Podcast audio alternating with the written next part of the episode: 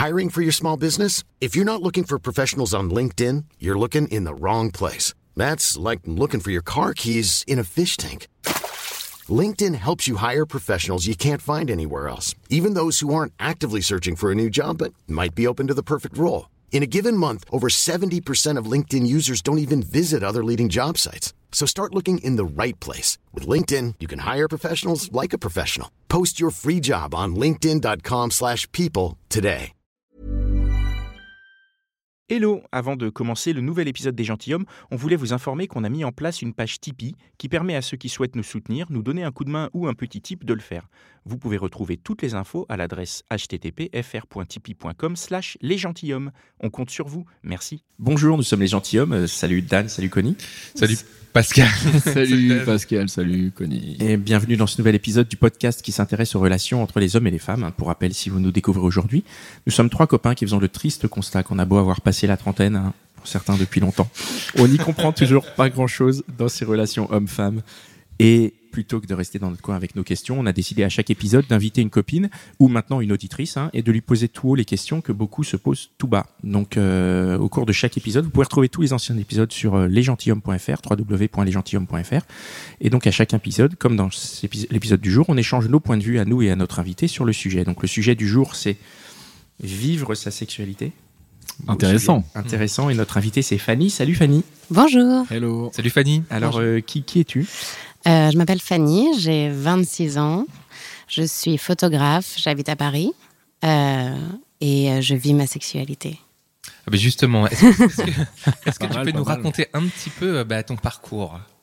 Alors mon parcours a commencé, euh, Si peut- mon si on- parcours amoureux. Ouais, si on peut parler de parcours. Oui, bien sûr. Ouais, Enfin, Oui, amoureux sexuel. Mon histoire, on va dire. vie amoureuse. Ouais, voilà. Euh, assez tard, euh, au final, j'ai commencé avec une, une première relation un peu conflictuelle parce qu'en gros, je fréquentais un jeune homme qui sortait déjà avec une jeune fille. Euh, et ensuite, je suis partie vivre à Londres et là, j'ai rencontré une fille et c'était la première fois. J'ai eu un, un coup de cœur pour cette personne-ci.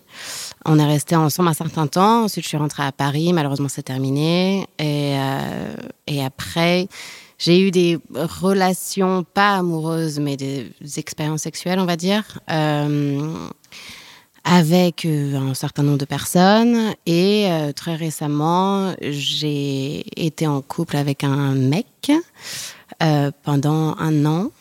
Et ça s'est terminé aussi récemment. Donc, euh, comme en deux mots, pourquoi est-ce qu'on va parler ensemble de vivre sa, sa sexualité? C'est quoi ton, ton point de vue là-dessus? Parce que, euh, en fait, moi, ce qui m'intéresse, c'est pas vraiment de parler de couple, mais c'est plus de parler de rencontre entre deux êtres humains au niveau sexuel, mais aussi émotionnel, parce qu'au final, euh, c'est là où je me suis rendu compte au fur et à mesure que être une homme, euh, être une femme ou être un homme euh, ne change pas vraiment la manière dont j'aborde euh, cette rencontre. Enfin, si jamais c'est avec un homme ou avec une femme. Parce que euh, très jeune, j'ai su que j'étais attirée par les femmes. J'ai euh, découvert le porno et j'étais très focalisée sur les, sur les femmes. Je trouvais ça magnifique. Et après, j'ai fait un peu comme tout le monde et j'ai eu des relations sexuelles avec des mecs. Et euh, à partir du moment où j'ai eu cet énorme coup de cœur pour cette première fille avec qui je suis sortie, la, la, la porte s'est ouverte. Ça, s'est- ça s'est passé quand? C'est quoi cet énorme coup de cœur pour euh, la, la première fille avec qui tu es sorti Ça, s'inscrit quand euh, temporellement dans ton parcours amoureux? Euh, bah, c'était il y a euh, 4 ans, 4 ans et demi maintenant. Ouais. Et c'était ma deuxième relation sérieuse. Enfin, en vrai, ma première relation sérieuse, sachant que la première était un peu claudicante. C'est euh, quand tu es parti à Londres, c'est Ouais, ça c'est quand je suis partie à Londres. Donc tu es est-ce- parti à Londres et tu as rencontré une femme là-bas Ouais. Est-ce qu'on est-ce qu'on pourrait commencer d'abord euh, Il y a un truc que j'ai- sur lequel j'aimerais bien commencer qui arrive un petit peu plus avant. C'est parce qu'il y a un truc qui, qui, qui m'étonne et qui m'interroge beaucoup. C'est tu Mhm. dis, tu découvres le porno, tu sens que tu as une attirance pour les femmes, mais c'est une Mhm. attirance, je veux dire, euh, audiovisuelle ou enfin du fantasme. Bah, Et de l'autre côté, ouais. Euh, on dirait que être avec un homme, c'est la normalité pour Mhm. toi. Est-ce que tu peux nous, nous- nous expliquer ce, ce- ce passage de ta vie et Bah, comment t'en sors après? Euh, Carrément. Euh, disons que je pense que je savais ce que, ce que, enfin, par quoi j'étais attirée, Euh, c'est-à-dire a priori beaucoup de choses différentes, mais qu'après un, un mec a été attiré par moi Et du coup, j'ai voulu tenter l'histoire, même si jamais c'était pas euh, au premier abord ce qui m'attirait le plus. Ça, c'était le mec en couple. Ouais, c'était le mec en couple. Et euh, t'as- Pardon, t'as quel âge à peu près à ce moment-là? euh, là, j'avais euh, 19. D'accord. Et, euh, et en plus de ça, avant, enfin, je veux dire, j'avais aucun repère, j'avais, j'étais jamais sortie avec personne, j'avais jamais couché avec personne de vraiment signifi- Même, signifiant. même pas de bisous? Si, si, des, des bisous, mais Avec des garçons, des filles? avec euh, avec des garçons et avec des filles qui étaient mes copines. mais en fait, c'est marrant parce que je voyais ça comme un jeu, mais bizarrement, Toi, tu je- prenais je- plaisir quand même. euh, Ouais, je prenais un plaisir et après je me disais genre oula oula, c'est un peu bizarre parce qu'au final ça reste mes potes, mais quand même j'aime bien embrasser des filles. Du coup, je sais pas du tout. Mais c'était genre bisous avec la langue et tout ou Ouais, ouais. Avec les copines. Bah, euh, bah, vous savez, l'alcool aidant, tout ça, parfois on se Ah, laisse c'est- aller. Hein. Je sais pas si Bah, il faut. ce genre de choses. Pourquoi pas Et elle, comment elle le tuait Juste pour la parenthèse, comment elle le vivait, elle? Tu t'en as parlé? Parce que si vous en Euh, aviez parlé, peut-être que ça aurait changé plein de choses. Oui, alors oui, elle. euh, enfin, disons que elle, elle, quand on a quand on a discuté, elle le voyait vraiment que comme un jeu et comme une rigolade et il y avait absolument rien. Donc toi, tu t'es tu à ce moment-là. T'as laissé, Ouais. t'as laissé de côté. euh, Bah, je savais que ça m'attirait, mais en même temps, euh, enfin, en fait, j'avais pas à disposition, euh, tu vois, j'avais pas rencontré quelqu'un, euh, j'avais pas du tout rencontré de femmes homosexuelles à ce moment-là, ou même bisexuelles, et enfin, j'avais pas de quoi tester le truc. Et j'avais que mes copines euh, qui, euh, du coup, euh, en soirée, on se roulait des pelles pour rigoler. Et là, je, c'est là que je commençais à me poser des questions, mais en dehors de ça, euh, Mais comme tu peux rouler des pelles à des garçons aussi en soirée pour rigoler, quoi. oui, bien- euh, Donc- plus rare, mais oui. Ah oui, plus rare. Plus- Ouais. Parce que les mecs, c'est, tout de suite, euh, il y a tout de suite un truc, un Ah. enjeu. euh. Ouais, enfin pour le coup, c'est rarement que pour rigoler qu'ils veulent t'embrasser quand même. En général, il y a quand même une finalité à la chose. si je ne m'abuse, hein. Après, ça se trouve, Ça, dé- personnes. ça dépend, peut- peut-être aussi, ouais, je sais pas. oui, Alors donc, euh, tu rencontres ce garçon? Donc, euh, oui, et du coup, j'ai rencontré ce premier garçon qui est. euh, ceci dit, ça a été un peu comme un coup de foudre, mais maintenant que j'ai grandi un peu et que je revois l'histoire, ça a été comme un coup de foudre d'adolescent. Et puis, il y avait aussi l'espèce de risque, de danger qui m'attirait. Donc, au final, c'était même pas. Le danger, c'était quoi? C'était qu'il se Bah, fasse il était en voler, couple euh, avec, que- ouais, avec une ouais. personne. un Donc il fallait tout- pas se faire voir, Voilà, c'était ouais. sneaky. En plus, Côté c'était le petit interdit, frère euh. d'un de mes potes. Alors, enfin bref, le, le, le Ah, challenge, quoi. le, le pote ne, ne devait pas le savoir. Ouais, ouais, tu vois, Oui. c'était. Ça tout de suite c'est excitant quoi. Voilà, c'était amusant. Donc Ouais. c'était au final, bon, lui en tant que personne et en tant qu'être, en tant qu'être masculin m'attirait. Après, toute la situation de manière générale euh, était euh, excitante, quoi. Donc Mm. je pense que c'est pour ça que j'y suis allée. Mm.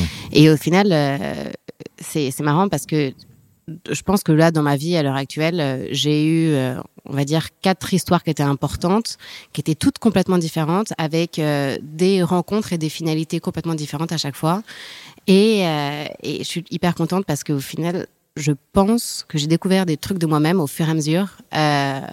Et quand je réanalyse un peu les situations, les types de personnalités euh, avec les gens avec qui je suis sortie ou avec qui j'ai eu des, des relations importantes, ils sont tous un peu différents et euh, ça me fait plaisir parce que je me dis qu'au moins c'est pas tout à foutre à la poubelle quoi. Mm. Il y a- des choses à prendre, même si jamais parfois j'ai beaucoup pleuré. Et alors justement, qu'est-ce que dans cette première relation, avant d'aborder les autres, qu'est-ce Mhm. que tu as appris dans celle-là? C'est ton éducation sexuelle, ton Euh, hétérosexuelle. Eh ben, c'est ça qui est drôle. Et Après, c'était l'éducation euh, d'une jeune fille avec un jeune garçon, donc c'était un peu du tout et n'importe quoi, beaucoup de clichés, euh, beaucoup de, j'ai envie de dire un peu genre sexe patriarcal, c'est-à-dire tout tourne autour du pénis et donc on n'est pas vraiment dans le, le désir pour l'autre, ce genre de choses. Euh, Mais après, j'ai appris à prendre confiance en moi, surtout à mon propre corps, et, euh, et à savoir ce que je voulais, ce que je voulais pas. Et typiquement, je voulais pas vraiment continuer à coucher avec un mec qui, lui, couchait avec moi pour en fait juste lui avoir du sexe, quoi.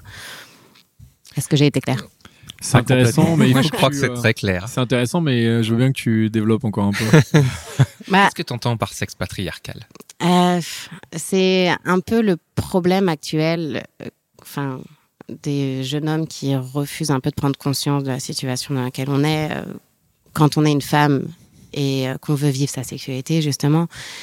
C'est que malheureusement, et c'est là où tu vois que le féminisme c'est bien pour tout le monde et que tu vois que le patriarcat il est, il est partout et, et vraiment ça nous bouffe le cerveau, c'est que même ces hommes-là, au final, ils ont appris à travers le porno, à travers la société, à travers euh, les films, même les discussions qu'ils ont entre mecs, à pas du tout remettre en cause cette espèce de cette espèce de truc hyper obvious de euh, les quand tu enfin quand tu fais l'amour déjà il y a plus ou moins un chemin qui est toujours le même en plus le sexe doit se terminer quand le Par l'éjaculation, ouais. et que en plus ces trois quarts du temps en fait ils ne comprennent pas ce qu'est le plaisir féminin et euh, Ils s'intéressent pas forcément. Tu veux dire alors, si jamais ils s'y intéressent pas, bon, bah, déjà, c'est une première case. Et si jamais ils s'y intéressent, enfin, je veux dire, c'est hyper compliqué, et ça, je le comprends, euh, pour eux, de, euh, d'avoir les informations et de savoir même comment faire. Parce que même à l'heure actuelle, tu vois, dans les, les, les bouquins de biologie, enfin, les trois quarts du temps, il n'y a même pas le clitoris, euh, personne t'explique à quoi ça sert. Et moi, ça me paraît complètement aberrant de savoir qu'il y a autant de gens qui, qui font l'amour, qui font du sexe, qui ont des expériences de malades, mais juste qui connaissent pas leur propre corps et le corps de la personne en face, quoi. Et malheureusement, ça fait que, du coup, euh, vu qu'on vous a indiqué, qu'on vous a appris que le sexe était fait de cette manière-là, qui était très euh, phallocentré, qui était vraiment... euh, si jamais il n'y a pas pénétration, il n'y a pas... C'est presque sexuel. pas une relation en Voilà, fait. C'est un peu comme ça qu'on le voit. Enfin, Mm. j'ai l'impression que. Mais Voilà. ça, c'est le porno quand même beaucoup, non? Ah bah, je pense. Je pense Mais que c'est peut-être c'est pas le porno qui a fait notre éducation sexuelle. Ben, le problème, c'est qu'en fait, on a. Enfin, moi, je parle pour moi et j'ai pas vraiment eu d'éducation sexuelle. Enfin, Ouais. pas à l'école ou. Et du coup, c'est quand même le porno. Enfin, pour moi, je sais pas pour moi. c'est le porno et les Ouais. potes. Bah, c'est tu l'image que tu as. Alors, les potes, mais les Ouais. potes, c'est quoi? C'est justement, tu parles de. Les autres, ils ont regardé les mêmes Mm. films et euh, tu dis, ah ouais, machin. Et puis après, il y a le côté performance. euh. Aussi, ouais.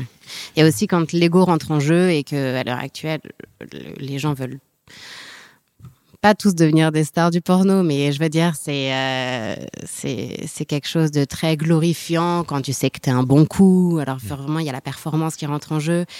Mais on, on oublie le, le- on oublie le truc le plus important, c'est le partage, quoi. Et si jamais tu partages pas, c'est nul. Ouais. C'est nul. Enfin, c'est ma vision, hein, attention. Est-ce que euh, cette expérience-là, elle a joué aussi dans le fait que, que, de, que, que tu as eu une attirance pour cette fille à, à Londres? Alors non, j'ai pas été dégoûtée du sexe masculin et c'est Mm. pas pour ça que je suis allée voir une fille. Et c'était vraiment, c'est ça euh, la chance que j'ai eue, c'est que pour euh, très rapidement raconter l'histoire, j'avais ma meilleure pote qui habitait à Londres, je suis allée la voir et en fait c'était une de ses collègues de travail. Et euh, moi j'avais déjà plus ou moins prévu d'aller habiter là-bas, mais j'étais pas hyper sûre. Et en gros j'ai croisé le regard de cette fille et mais vraiment Coup de suis- foudre. ah mais coup de foudre, euh, vraiment coup de foudre à Hunting Hills. Et, euh, et je me suis pas posé la question et du coup j'ai rentré à Paris, j'ai travaillé un mois et je suis repartie là-bas et tout ce que j'attendais c'était de pouvoir la revoir et euh, de son côté c'est exactement pareil quoi. T'es reparti à Londres? Juste après un regard. Tu t'es Ouais. dit, waouh, coup de foudre. Bah, alors hein. un regard après on avait passé une soirée euh, dans un bar à discuter, Ah, mais coup, on il y était, avait, euh, euh, il y avait eu rencontre. Ouais. Euh, on était avec plein de personnes, les discussions, euh, je veux dire on, on- on partageait la table tous ensemble, et on n'était pas qu'elle et moi en date. Quoi. Mais vous regardiez, enfin, il y avait de la séduction, quoi. Ouais, je pense que ça se voyait dans l'air, ça devait être électrique. Ouais. Est-ce qu'en matière de rencontre, justement, puisque tu dis il y a eu discussion, et est-ce que c'était différent d'une discussion que tu aurais pu avoir avec un mec euh, où tu aurais eu le même genre de coup de foudre euh, physique et ensuite une- tu sentais que les intentions étaient différentes Ouais, Comment- puis, et, com- et comment t'as su? Parce que si c'était ta première fille, comment t'as décrypté les codes? Enfin, j'imagine que tu connaissais un peu plus les codes euh, Parce des que le mecs. flirt c'est quand même souvent la même chose. hein. Je sais pas, vas-y. Ah bah, non, je- en tout cas pour moi, Ouais. moi quand je flirte avec les gens, Ouais. que ce soit une fille ou un garçon, je m'adapte à la personnalité bien entendu, euh, parce que tu veux bien te faire voir. Mais a priori, euh, j'ai toujours la même manière de flirter, euh, qui du coup d'ailleurs marche parfois et parfois ne marche pas du tout. Mm. Mais euh, C'est quoi? Ah bah, C'est la seule et vraie Bon, question. voilà, hein. que, que les auditeurs soient prévenus. Si jamais ils te Euh, rencontrent, au moins ils savent. ah, alors, en, général, je suis vraiment un gros bourrin et, euh, et j'essaye de, de Tu rentres dedans, quoi. Ouais, de te et même de te pousser un peu, euh, genre euh, dans tes dans tes refondements pour voir si jamais parce que j'aime les gens avec un peu pas du caractère mais avec du répondant, avec Ouais. un cerveau qui fait du ping pong et avec Mm. beaucoup d'humour. Et du coup, je suis un peu, enfin, ça paraît parfois un peu agressif, mais parce que Un il peu y a- rentre dedans, quoi. il y a, il y a un truc excitant qui Ouais. est en train d'arriver, tu vois. Et c'est pour ça que parfois ça ça passe pas du tout parce que les gens se sentent agressés et me disent putain elle est horrible cette meuf. Alors qu'en fait pas du tout. Moi je t'aime bien et je veux juste qu'on continue à rigoler quoi. Mais par contre, donc, avec cette fille, c'est ce que t'as fait? Ouais. Et ça a tout de suite fonctionné. Vous, Ah, tout êtes, euh, vous avez rigolé. euh. Ouais, ouais, carrément. C'était, euh, c'était vraiment comme dans un film, quoi. Moi, j'ai une petite question par rapport au fait que ça soit à Londres. Est-ce que le fait que ça soit du coup dans un autre pays, en dehors de ton cadre, euh, on va dire, euh, dans ton environnement euh, Mhm. normal que tu connaissais, est-ce que ça a joué ça? Est-ce que ça t'a libéré un peu Tu t'es dit, bah, tout ouais. est possible, en fait, je suis autre part. Bah, je, je pense que oui, parce que, bon, déjà, il y avait le goût de l'aventure, d'avoir une nouvelle vie, entre guillemets. Et en plus de ça, j'avais zéro distraction. Euh, parce qu'au final, quand je suis retournée à Londres et qu'on a commencé à se fréquenter, euh, j'avais une amie là-bas. J'avais économisé assez pour pas avoir besoin de bosser pendant, on va dire, un mois. Donc en fait, euh, on a vraiment vécu notre histoire d'amour. Euh, on a fait que ça non-stop. Et c'est vrai que le, le fait d'être à Londres et d'avoir euh, pas de parents, pas de famille, pas d'amis autour de moi, euh, a fait que j'étais d'une liberté complètement totale. T'es à fond, quoi, en fait. Ah, complètement. Ouais. Elle a duré combien de temps votre histoire d'amour? Euh, un, Un an, un an et demi. Un an et demi. Un an et ouais. demi.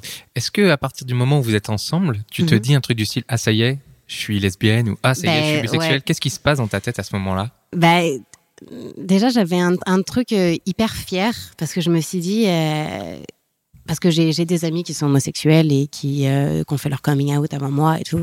Et je me suis dit, putain, je suis hyper fière parce que déjà, au moins, j'ai réussi à être honnête avec moi-même et à y aller et à tenter le truc.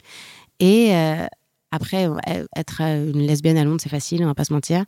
Mais j'avais vraiment ce, truc de fierté de me balader dans la rue et d'avoir ma copine. Et tu vois, de me dire, si jamais j'en parle à des copines et qu'elles-mêmes, elles se posent des questions, et ben, j- j'ai envie de leur montrer que c'est possible, c'est possible et que c'est facile et que, en plus de ça, enfin, ce que, ce que tu as en termes de relation est incroyable quand tu te laisses aller, quoi. Tu dis facile. Alors déjà, déjà, je trouve ça assez dingue que tu dis c'est facile. Tu veux dire aussi aux contradictions par rapport euh, en France, par rapport à ta famille, par rapport à ton entourage? Euh, alors, pas forcément à la France, que, enfin, en tout cas, Euh, Paris. On va dire. Paris, ouais. Ouais. Parce que j'habite à Paris et si jamais euh, j'habitais à Toulouse, je dirais peut-être pas la même chose. Mm. Mais en tout cas, à Paris, euh, je trouve ça assez équivalent. Après, euh, si jamais j'habitais euh, en Arabie Saoudite, je pense que ça serait pas plus aussi facile. Il y a quelques combats à mener là-bas. Voilà. Et donc, euh, comment, euh, à partir de ce moment-là, tu, tu acceptes, euh, je vais dire, euh, cette sexualité? Mhm. Euh, Tu t'en parles à ta famille, à ton entourage Comment ils réagissent? Euh, alors, euh, mon entourage, oui, parce que j'ai des amis qui sont un peu ma deuxième famille. On partage absolument tout. Donc, euh, enfin, je me pose même pas la question cinq minutes. Il va y avoir zéro jugement. Et à ma famille, oui, alors j'ai deux grandes sœurs, mais ont 10 et 11 et 15 ans de plus que moi. Donc, je veux dire, je me pose pas la question non plus. Il n'y a pas de. Mais quand tu, quand tu parles à ta famille, tu dis quoi? Tu dis t'es bisexuelle, t'es lesbienne? Tu, je- le- j'ai rencontré une fille. J'ai rencontré une fille. En fait, euh, j'ai j'ai pas voulu me foutre d'étiquette. Ouais, c'est ça, ouais, c'est la question de l'étiquette. et- En plus, euh, ça sert à quoi de te foutre une étiquette alors qu'on va tous continuer à grandir et évoluer et ça se trouve à en changer et du coup, à ce moment-là, ne pas s'en mettre. Et donc, du coup, je pense que j'ai dit, j'ai rencontré une fille avec qui je sors et euh, après, j'ai raconté un peu de détails, voilà. Et la réaction, c'était. euh, Oh, bah, cool. c'est génial, trop cool. Parce que du coup, je sortais de cette relation euh, vraiment naze avec, euh, Avec le mec, là. avec le gars Ouais, qui ouais. m'a un, un petit peu bolos sur les bords. euh, et, euh, et là, du coup, j'avais une histoire d'amour euh, incroyable, quoi. Mais c'est quand même chouette qu'ils aient réagi comme ça, parce que ça aurait Ah pu, oui, bien sûr, bien sûr. des- Ah non. Euh, en fait, ça m'énerve parce que j'ai pas envie de dire que c'est une chance parce que ça devrait être la normalité. Ouais. Mais oui, vu la Mm. Conjoncture actuelle de l'ouverture d'esprit des gens, euh, effectivement, oui, j'ai eu de la chance que personne me regarde de travers. Quoi. Les seules euh, choses un peu peut-être euh, négatives qui ont pu m'arriver, c'était du coup mes amis masculins hétérosexuels qui direct ont commencé les blagues, les sous-entendus, enfin qui du coup, euh, je pense, pas pour eux c'était de la curiosité, mais du coup mal amené. Mhm. et qui du coup euh, pouvait être blessante pour moi parce qu'ils prenaient un peu ma relation comme euh, comme un espèce de fantasme sur lequel Comme une, une expérience, peut-être, c'est ça? Voilà Genre en mode, euh, ah bah elle va s'éclater, et puis quand elle va revenir, euh, à part, enfin en France, elle va se remettre dans le droit chemin, en gros, c'est ça Bah, que tu veux dire? c'était un peu ça et il y avait aussi euh, tous leurs fantasmes à eux qu'ils ont sur les lesbiennes Ouais, ouais. euh, mais du coup qui sont pas la réalité parce qu'une fois de plus éduqués par le porno Mhm. Euh, et du coup, il, il, il balançait tout ça sur moi, mon histoire à moi. Et moi, j'avais envie de leur dire, mais enfin, c'est un peu insultant en fait, parce que non, c'est pas vrai. Mais après, j'ai pris du recul, je me suis dit, attends, il vaut mieux les éduquer pour qu'ils soient moins bêtes demain, même si jamais là, ça va faire un peu de mal à ton ego, mais bon, parfois, euh, vaut mieux mettre son ego de côté. Et, et ouais, du coup, c'était les seuls trucs un peu gênants, c'est que forcément, euh, bah, quand t'as des jeunes garçons euh, un peu bourrés euh, qui te font des réflexions ou qui te posent des questions sexuelles. Enfin, je veux dire, tu fais pas ça à ton Mm. pote qui est hétéro, donc euh, ou alors tu fais Mm. dans un cadre qui est différent. Ouais, Mais ouais. parce que du coup, là, je sortais avec une fille, c'était l'événement et il fallait tout décortiquer. Et, Et du coup, c'était un peu le truc euh, Je, te trouve comme au cirque, quoi. Je te trouve très bienveillante, c'est très agréable. Et du, du coup, ça t'a ouvert. Est-ce que tu t'aurais été aussi bienveillante avant? Est-ce que euh, le fait de t'épanouir dans ta sexualité, ça t'a ouvert à d'autres choses? Est-ce que t'as compris d'autres choses sur toi-même ou dans les relations euh, maintenant euh, Je pense relations? que oui, parce que j'ai compris qu'il fallait avoir peur de rien et euh, essayer le moins du monde euh, de juger les gens. Parce que du coup, j'essaie de pas me juger moi-même, de pas juger mes désirs, euh, mes, mes fantasmes, mes idées, et, euh, et j'essaie de faire pareil avec les gens qui m'entourent. Donc, c'est vrai que ça, ça m'amène. euh, j'essaie vraiment de faire le, le deux poids deux mesures à chaque fois qu'on me raconte une histoire, une histoire d'amour et tout machin. Je me dis bon, alors essayons de voir ça, essayons de voir ça d'un autre prisme. Euh, enfin, je veux dire, il n'y a pas une seule vérité. Et du coup, des, enfin, moi, je, je pense que ça m'a un peu obligée, du coup, à voir le reste du monde de la même manière que je me vois Et- moi-même. Et ça a changé des choses dans tes relations de couple après? Oui. Qu'est-ce que ça a changé? Bah, alors, et c'est là où il y a du bon et du mauvais, c'est que euh, parfois, euh, quand il y avait des, des soucis, par exemple, que ce soit des trucs émotionnels, factuels ou sexuels, euh, je, bah pour le coup, je rentrais pas du tout dans l'art. Euh, j'essayais pas d'être ultra virulente. J'essayais d'être dans la communication en permanence et de comprendre la personne en face de moi. Sauf que du coup, si jamais t'as pas des gens qui sont plus ou moins bienveillants en face de toi, tu te fais un peu avoir parce qu'on en profite euh, de ça. Euh, donc ça a été un peu problématique à certains moments. Mais, euh, mais ouais, ça a, un peu changé ma viande du couple. Et puis aussi le fait que moi, je m'autorise à avoir une sexualité qui est fluide, j'ai envie de dire, qui est changeante et qui est ouverte à plein d'expériences. Je suis aussi ouverte à ce que mon partenaire ou ma partenaire euh, puisse vouloir euh, tenter d'autres choses et pouvoir faire des expériences et ce genre de choses. Pendant que vous êtes ensemble? Bah, en fait, mon, mon, mon point d'honneur, c'est l'honnêteté et la communication. Ouais. Si jamais tu es honnête avec moi euh, et que tu me le dis, et non pas que je l'apprends six mois après euh, euh, par une connaissance, euh, enfin oui, si jamais tu me le dis en avance, enfin, je trouve ça, euh, je trouve ça tellement, tellement beau et tellement respectueux euh, dans un couple que euh, genre quelqu'un ose avouer son fantasme le plus profond, même si jamais il n'est pas avec moi. Enfin, je m'en fiche. Je veux juste que la personne en face de moi elle soit heureuse. Et... Ça t'est déjà arrivé, justement, d'être en couple et que la personne en face te dise. Alors, ça m'est pas arrivé parce que, bah, pour l'instant, euh, je pense que j'ai rencontré des gens qui, justement, peut-être n'arrivaient pas à être autant honnêtes avec eux-mêmes. Ou peut-être, euh, ouais. enfin, Ou peut-être juste C'est pas évident, en fait, aussi, Ah, je pense, bien à, Bien sûr. à, à- déjà pour soi-même, à, se, à, à accepter, et puis en plus de ça, à dire à son partenaire. ouais. Bien sûr. Ah non, mais c'est un travail de malade. hein. Euh, Enfin, déjà, d'être honnête avec soi-même et de pas avoir honte de ses pensées, c'est hyper chaud. Mais, mais non, pour l'instant, ça m'est pas arrivé. Mais en tout cas, le- la porte est ouverte. Et alors, de, de toutes tes expériences que tu as eues en couple, que Mhm. ce soit des hommes ou des femmes, est-ce que tu notes des différences entre les hommes et les femmes, des stéréotypes, ou est-ce qu'en fait, euh, chaque personne est différente, euh, quel que soit le sexe? Euh, alors chaque personne est différente déjà premièrement parce que le caractère et parce que euh, son caractère à la deuxième personne plus mon caractère à moi euh, de toute façon ça fait toujours un mix qui est différent. Euh, après j'ai noté des, des, des similitudes en fait. Le fait que tout le monde déjà cherche l'amour. Euh, personne ne veut être euh, bien évidemment euh, trompé laissé de côté euh, abandonné. Donc je pense qu'on a tous des maxi complexes de l'abandon euh, qui se baladent. Et, et c'est là où je me suis rendu compte que justement, fille ou garçon, il n'y avait pas tant de différence que ça dans, le, dans le relationnel. Parce que, on, enfin, en tout cas, parce que je, je, je, je sors avec des gens euh, qui étaient de plus ou moins au milieu social, plus ou moins euh, euh, qui habitaient en Europe, tu vois. Genre, si jamais je veux sortir avec un mec euh, qui habite au Texas, peut-être que ça sera hyper différent.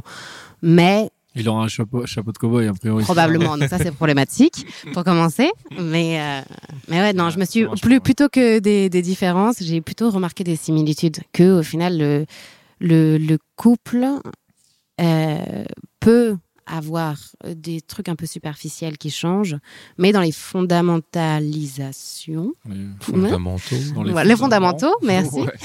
pourquoi pas euh, c'est quand même un peu toujours la même chose. quoi. On veut être aimé et on veut aimer euh, la, la- la personne en face. Et juste pour rappeler, donc tu as eu cette histoire à Londres, et après, quand tu es revenu en France, c'était, euh, tu as eu euh, des histoires longues, courtes Euh, après, quand je suis revenue en France, j'ai fréquenté un mec, un mec euh, qui lui, euh, c'était c'était une, une, une expérience sexuelle, c'était une bulle qui a duré trois mois. En gros, genre le mec après se bar... enfin se s'en allait faire le tour du monde. Donc on avait trois mois pour euh, tenter des trucs. En gros, on s'était rencontré à un mariage et, Et vous euh, êtes dit, bon, on a trois mois. ben, Let's go. dé- déjà la, un peu ou pas la rencontre au mariage, c'était le mariage de ma meilleure pote et euh, lui, il était euh, témoin, moi j'étais témoin. Et vraiment, Ah oui. euh, Du coup, vous le- étiez déjà, déjà vous le bon cliché, ouais, ouais. ouais, Vous et on s'était- parlé à fond. on s'était déjà rencontrés avant. Et le, et le soir du mariage, on a fini par, euh, par coucher ensemble. Mais en plus, le truc, euh, enfin, la, la honte internationale, parce que on était tellement bourrés qu'on s'est caché derrière un rideau qu'on pensait, euh, genre, euh, complètement opaque, alors qu'en fait, tout le monde nous voyait. Pendant Et- la soirée. Ouais, ouais, ouais. Super. C'est cool ça. Et Ils ensuite, font le show à la fin, tu vois. C'est vraiment les témoins qui Les se. témoins, ils sont ça. au top, les témoins. Voilà. C'est complètement ça. C'est et, cool. euh, et non, et en fait, après, du coup, euh, on a été sur une barque parce qu'il y avait une barque euh, qui était là. Du coup, on s'est dit non, non, c'est trop voyant, on va sur la barque. Donc, évidemment, en fait, il y avait tous les gens qui fumaient leur clope plus. à l'extérieur, Ah oui. euh, qui avaient vu sur la barque. Non, mais enfin, en plus, on, on a cassé une pièce du bateau. Ça a coûté genre 300 balles à ma copine. Enfin, c'était. c'est génial. Donc voilà comment Ça a bien commencé. Ouais, ça, Et ça a donc bien après, commencé. bulle sexuelle de trois mois. Ouais, complètement. Qu- Alors, tu peux nous raconter un peu je- J'aime bien ce Tu rentres dans les détails que tu veux. mais- Cette bulle sexuelle et surtout, qu'est-ce que ça t'apporte au niveau de vivre ta sexualité? Euh, eh ben, du coup, ça m'a apporté. Premièrement, euh, pour faire un peu du coup le résumé, ma première expérience m'a appris qu'il fallait que je me respecte, qu'il fallait que je m'aime et euh, que je sache ce que je voulais pour moi-même. Deuxième relation avec une fille m'a appris euh, à déjà découvrir le corps d'une autre femme, donc euh, un peu à me foutre à la place d'un mec qui couche avec une fille. Genre, je comprends pas comment ça se passe parce que, alors, deux femmes, ça a beau être physiquement la même chose. Les zones érogènes, c'est pas la même chose. La manière de jouir, c'est pas la même chose. Les fantasmes, c'est pas la même chose. Donc, du coup, je me suis mis moi-même à la place du mec quelque part euh, quand un mec couchait avec moi. Donc, je me suis dit, du coup, cette troisième relation-là avec un mec hyper ouvert d'esprit, euh, qui lui était un peu dans les délires SM et tout, euh, je me suis dit, c'est un truc hyper nouveau, mais du coup, il faut que je je me souvienne qu'il faut que je me respecte et surtout que je communique avec lui euh, parce que forcément il va pas comprendre mon corps, il va pas comprendre où sont mes désirs, mes fantasmes, donc il faut que je communique. Et c'est là où a été un peu le troisième palier qui est euh, la sexualité est tellement plus intéressante quand il y a la communication qui est un, un fondement avec. Quand Parce tu dis que communication, c'est verbal. ouais, vraiment verbal. genre on en parle. Tiens, Ouais, moi ouais. j'aime bien ça. Vas-y. Carrément, ou même, enfin, je veux dire, pas aussi scolairement, juste pendant l'acte, tu Ouais. peux aussi euh, déplacer des mains, des machins, des trucs. Enfin, c'est beaucoup plus intéressant. Et du coup, bah, ce mec-là m'a aussi euh, donné envie de découvrir plein de trucs auxquels j'avais jamais pensé avant. Euh, et euh, mais m'a aussi un, autre truc du coup parce que du coup j'étais un peu devenue une contrôle fric entre temps à me laisser aller parce que à faire confiance à l'autre et vraiment à me laisser aller aussi dans le dans l'expérience parce que au final toutes ces petites données que j'avais mis dans ma tête et que je me suis dit maintenant il faut réfléchir à tout ça quand tu fais du sexe avec les gens bah parfois ça me ça me, ça me bloquait peut-être un peu parce que justement je réfléchissais C'est trop presque un peu an- anxiogène, non? J'ai voilà, c'est un peu anxiogène parce que je dis là, genre, si jamais tu veux vraiment faire ça bien, il faut faire ça comme ça, comme ça, comme ça. Et au final, euh, genre, c'est- c'était parfois un peu compliqué. Et euh, lui, il m'a aussi, euh, en fait, il m'a aussi appris que un autre pilier hein, fondamental du, du la relation sexuelle, c'est la confiance. Et que si jamais j'avais confiance à la, dans la personne en face de moi, euh, enfin, je pouvais aussi me laisser submerger parce que lui, il avait à m'apporter. Et, euh, et vivre des trucs incroyables. Ça veut dire quoi avoir confiance dans, dans l'autre au moment de l'acte sexuel? Eh ben, c'est extrêmement compliqué comme notion. Et euh, je pense que, alors moi, en tant que femme, euh, j'ai pas confiance dans un mec parce que je peux avoir peur euh, qu'il me viole, qu'il me fasse des choses dont j'ai pas envie. Mais là, on parle de confiance une fois que l'acte est déjà engagé. Donc, c'est-à-dire qu'une fois que c'est commencé, tu peux perdre la confiance? Je- Ah non, euh, du Parce coup, que si genre, t'as pas confiance en quelqu'un, tu vas pas tu- aller vers cette personne. Enfin, tu vas pas aller jusqu'à te retrouver dans le. ah, tu peux avoir la- une petite confiance, mais pas une maxi confiance. Disons qu'il y a un peu des paliers. Il y a Je des pense paliers. que- C'est-à-dire que même si tu te dis je vais coucher avec avec lui ou avec elle, tu sais pas exactement comment ça va se passer. Voilà, c'est ce que tu veux dire et tu sais pas si d'un coup ça va pas être euh, pas du tout ce que t'aimes et en fait Bah, la personne va faire exactement ce que t'aimes pas. soirée, euh, ou une meuf que tu rencontres en soirée, parce que ça peut arriver aussi comme ça, euh, que tu te dis, OK, il y a un petit feeling, euh, bon, bah, on va finir la nuit ensemble. Là, par exemple, ma, ma confiance, elle est à niveau zéro. Ouais, bien sûr. Ouais. Ok. Donc, euh, enfin, ou niveau 2 peut-être. Ouais. Voilà, parce que Donc, sinon, j'irais pas. Niveau tu 0, vas je serais en- vraiment bête. Voilà, c'est ça, oui, c'est ça que, que je mais, euh, mais évidemment, avec lui, du coup, on avait tellement construit cette relation au fur et à mesure, on était tellement en communication que je me suis dit, il a bien compris ce que je veux, ce que je veux pas, il le respecte, euh, et a priori, euh, genre, je peux justement euh, lui mettre ma confiance entre les mains. Pourquoi pas, pas être en couple avec cette personne?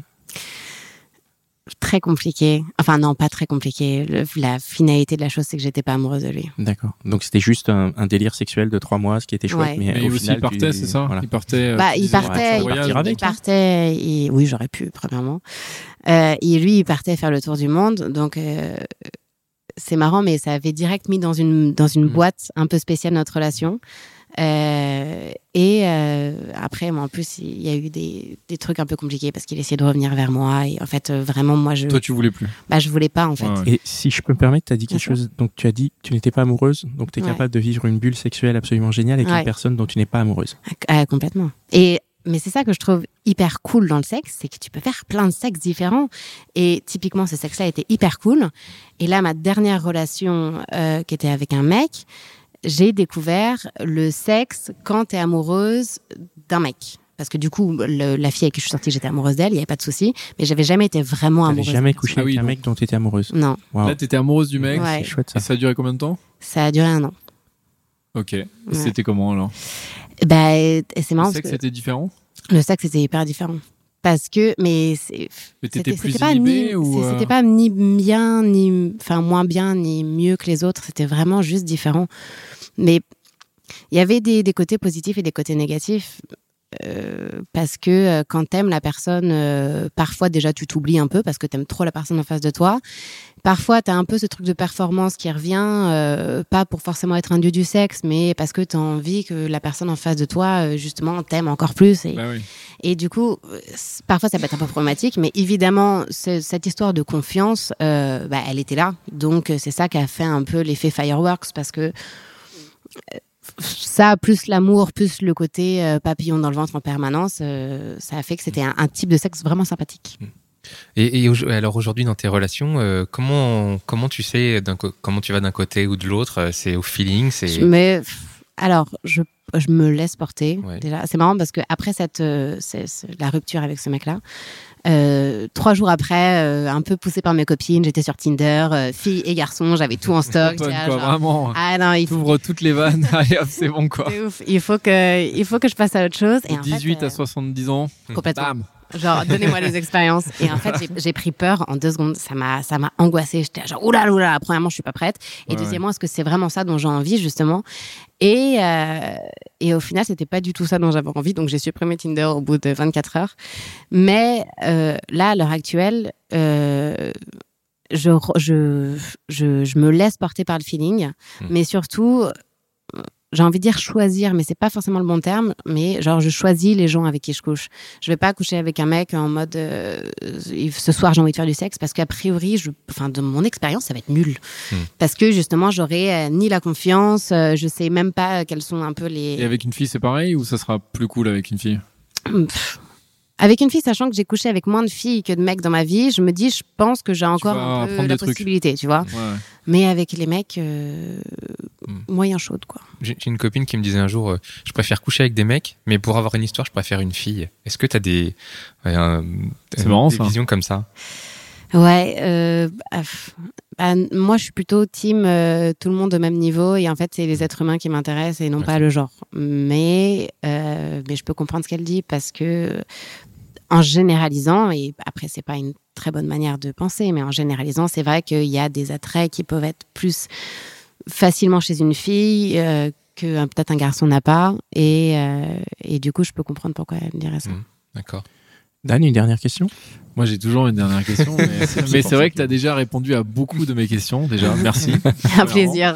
Non, non, mais pour finir, moi, je voulais revenir sur le, le côté de l'étiquette et je trouve Ouais. ça vraiment intéressant ce que tu disais. J'ai l'impression qu'on n'a plus besoin de se définir aujourd'hui, parce qu'en fait, on entend les mots partout, euh, Mm. hétéro, homo, euh, il y a pansexuel aussi, bi et tout. Toi, tu te définis ou pas? Ou juste tu te dis, euh, je suis sexuel Enfin, Bah, c'est c'est vraiment drôle parce qu'en plus, je, je- avant de venir au podcast, j'ai lu une petite étude sur la bisexualité, un truc qui est sorti en 2015. Et en gros, dans, dans l'article, et tu te perds entre les mots parce qu'ils te parlent d'hétérosexuel, de bisexuel, euh, de, de homosexuel. Et, euh, et au final, tu te rends compte que, alors oui, c'est important parce que parfois, il faut savoir de quoi tu parles. Mais moi, j'ai pas envie de me définir avec une étiquette parce que, premièrement, ça ne définira vraiment jamais euh, qui je suis. Et en plus, ça va probablement évoluer.